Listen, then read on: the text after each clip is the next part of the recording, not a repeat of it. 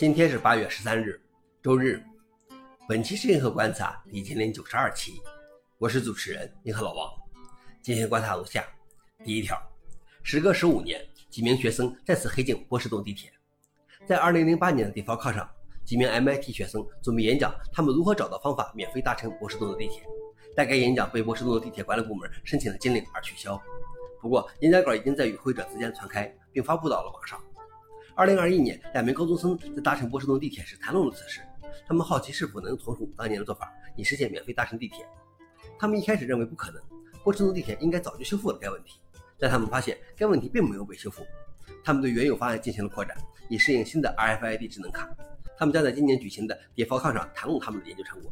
但这一次，波士顿地铁没有起诉他们，而是邀请他们前往其总部，并礼貌地请求他们隐藏部分技术细节，以增加其他黑客复制的难度。消息来源：威尔的。老王点评：这一次波士顿地铁部门的最大问题是没有升级系统，而他们最大的进步是没有企图这几位未来的黑客。顺便说一句，这件事不要随便尝试，除非你在波士顿。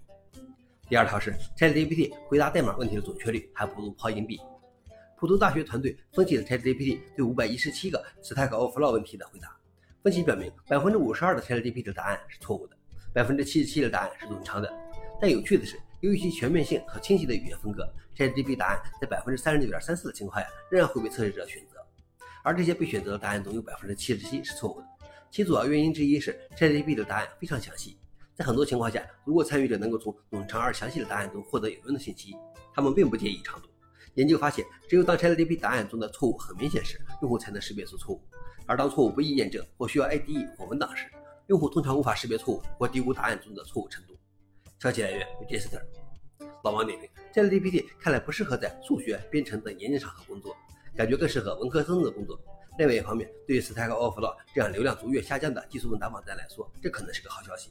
程序员们在发现 ChatGPT 不靠谱后，还会回来的。